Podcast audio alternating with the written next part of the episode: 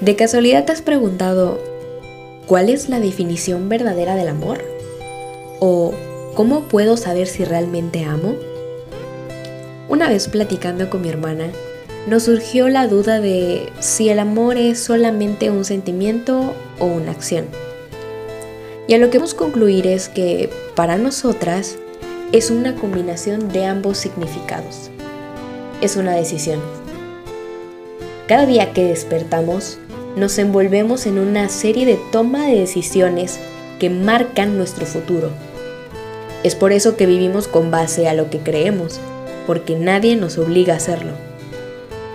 Pablo en este capítulo habla sobre el amor ágape, que se trata tanto de hacer como de sentir.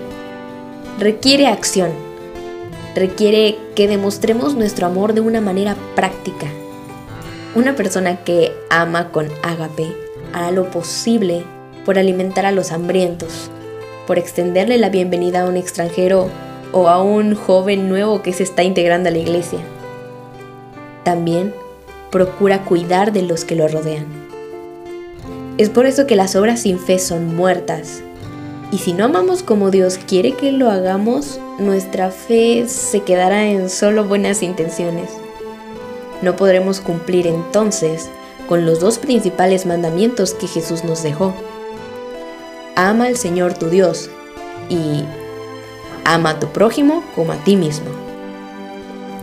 Por consiguiente, sin amor, nos quedaremos con buenas acciones que no tienen sentido.